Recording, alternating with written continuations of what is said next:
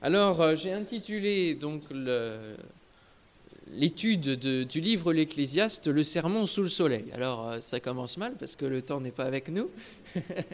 On n'est pas trop sous le soleil ce matin. Mais euh, c'est notamment. J'aime beaucoup mettre des titres et chercher des titres qui sont pertinents pour les prédications ou qui interpellent.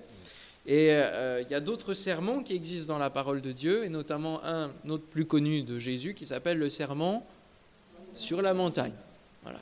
Alors ça aurait pu être aussi ça, mais là c'est sous le soleil, tout simplement parce que l'Ecclésiaste finalement va rappeler beaucoup de choses qui se trouvent dans le sermon sur la montagne de Jésus.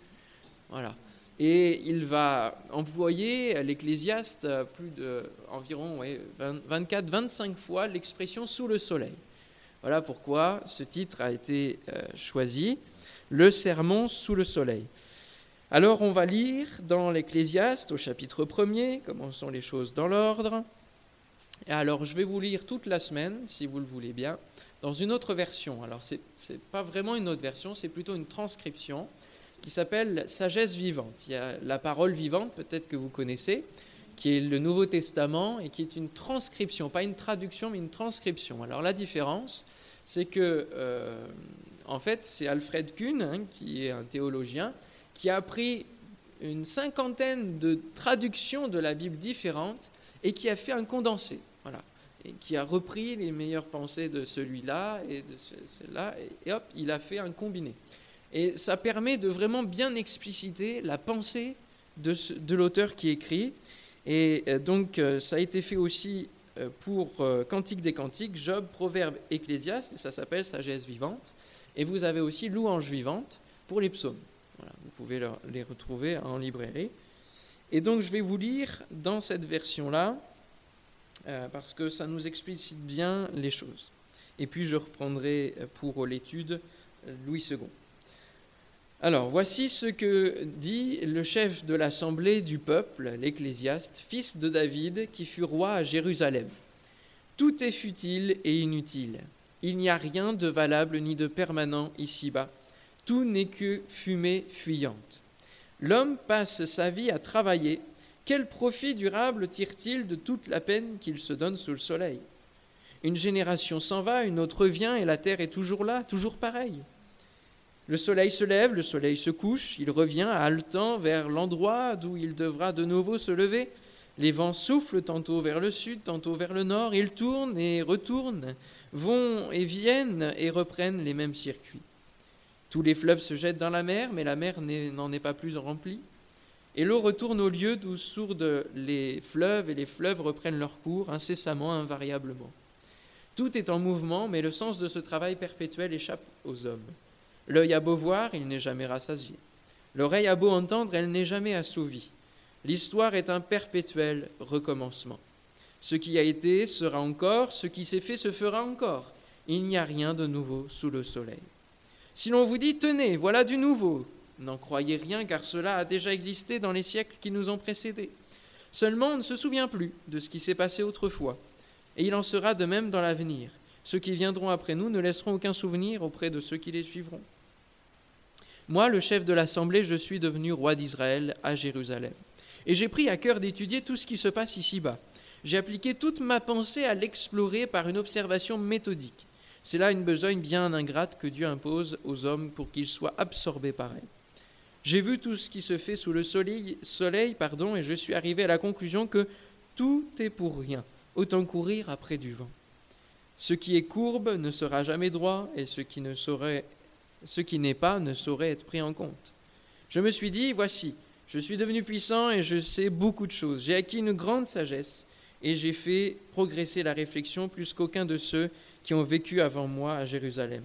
Mon intelligence a vu le fond des choses, mon esprit rempli d'expérience et de connaissances. J'ai en effet appliqué toute mon attention à connaître la sagesse et la science et à dépister ce qui est déraisonnable et stupide. Et je me suis aperçu que cela aussi c'était courir après du vent.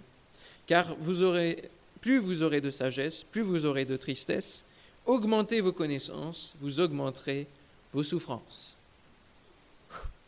Amen, quand même. Hein. Amen, quand même. Bon. Alors, euh, en introduction, on peut déjà se poser cette première question que veut dire l'ecclésiaste? C'est un drôle de nom, n'est-ce pas? C'est pas le nom de, c'est pas le prénom de quelqu'un, c'est ni le nom de quelqu'un. C'est un, surnom, un pseudonyme, si on peut dire.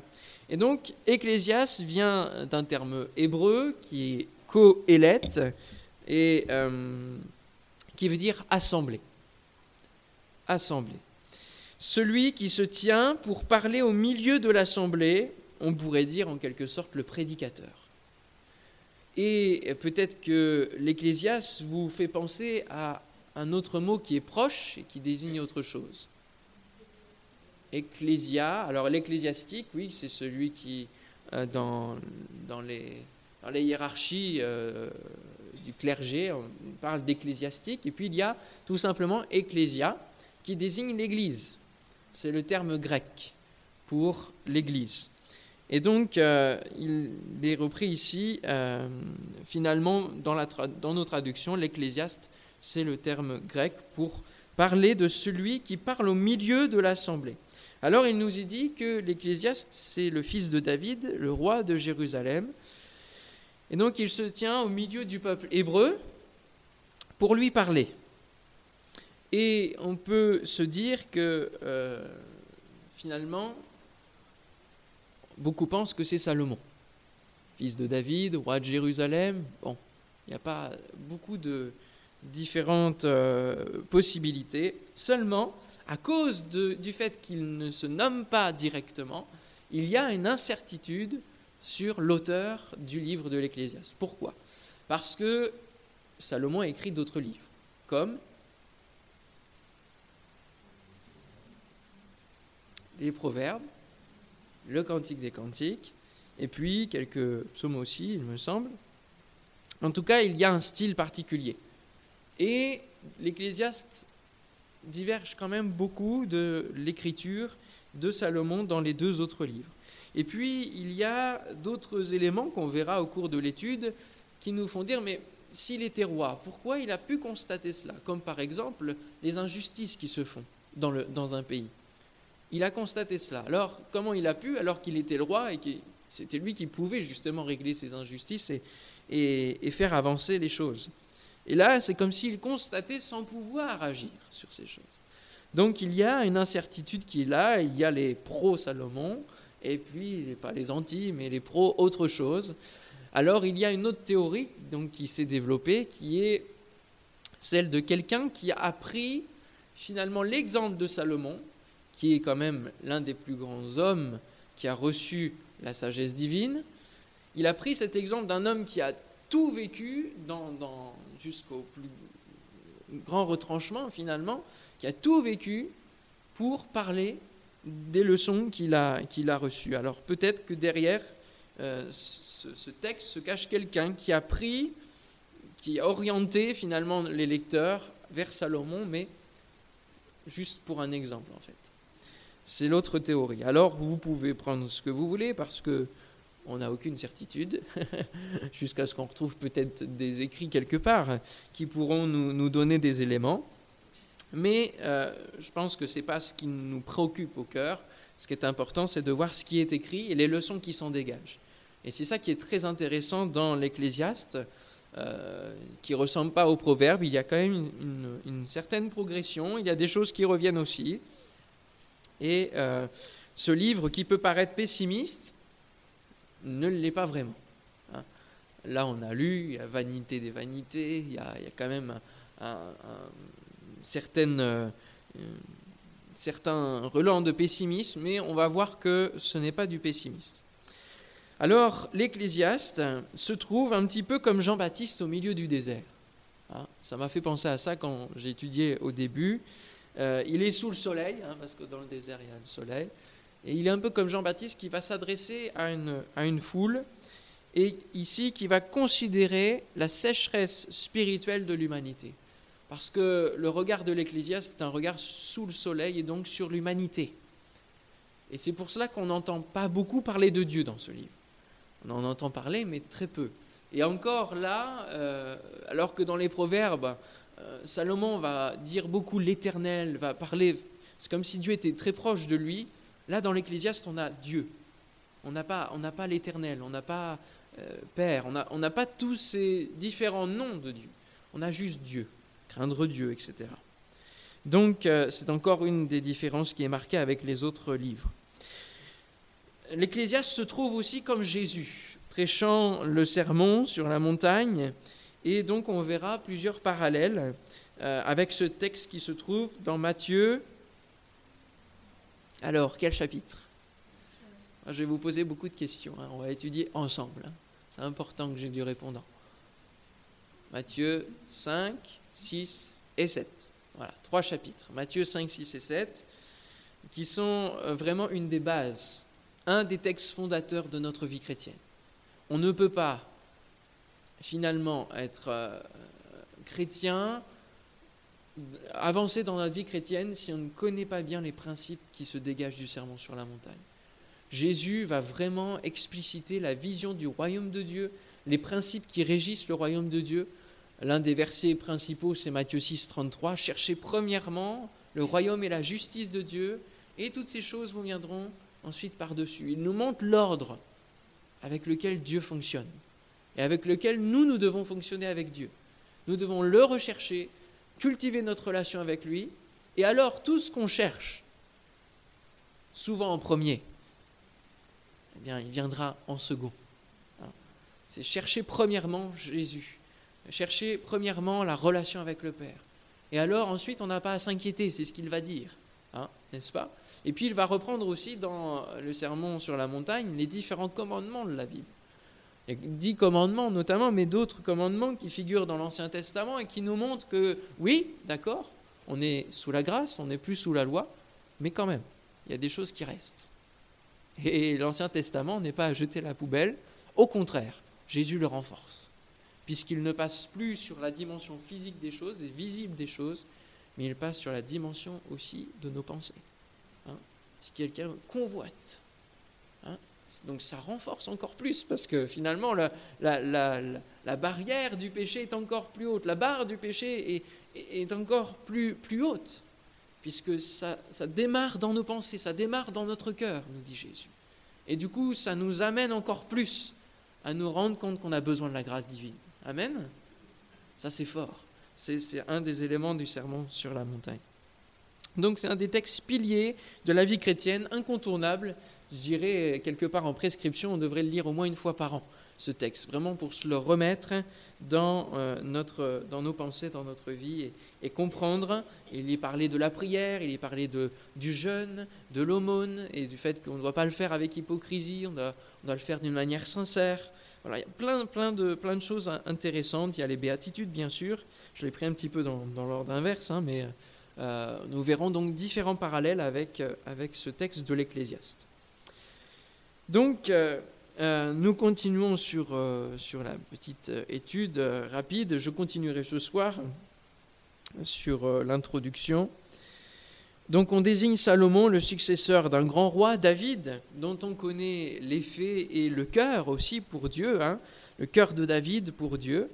Et Salomon et celui qui lui a succédé qui a finalement vécu la meilleure succession possible, parce que David a vraiment tout préparé. Ça, ça pourrait être une étude d'une prochaine session, mais on voit que David a tout préparé pour donner le relais à son fils, et notamment pour la construction du temple. C'est une des principales œuvres que David n'a pas pu faire et que son fils a fait, tout cela dirigé par Dieu. Et donc Salomon a construit le temple de Jérusalem comme Dieu l'avait dit dans 2 Samuel chapitre 7 verset 13. On peut aller ensemble dans 2 Samuel chapitre 7 verset 13 pour voir un petit peu quelques repères. Là, ce matin, on, place le contexte d'écriture et ensuite nous irons sur, sur l'explicitation du contenu. 2 Samuel 7, 13. Donc c'est Dieu qui parle à David et qui lui donne cette promesse. Ce sera lui, donc son fils, le fruit de ses entrailles, qui bâtira une maison à mon nom, et j'affermirai pour toujours le trône de son royaume. Je serai pour lui un père, et il sera pour moi un fils. S'il fait le mal, je le châtirai avec la verge des hommes et avec les coups des enfants des hommes, mais ma grâce ne se retirera point de lui, comme je l'ai retiré de Saül, que j'ai rejeté devant toi. Ta maison et ton règne seront pour toujours assurés, ton trône sera pour toujours affermi. C'est beau cette promesse, hein de partir, de quitter ce monde en ayant cette promesse que la génération suivante prendra bien le relais. Mais il y a toujours, bien sûr, s'il fait le mal.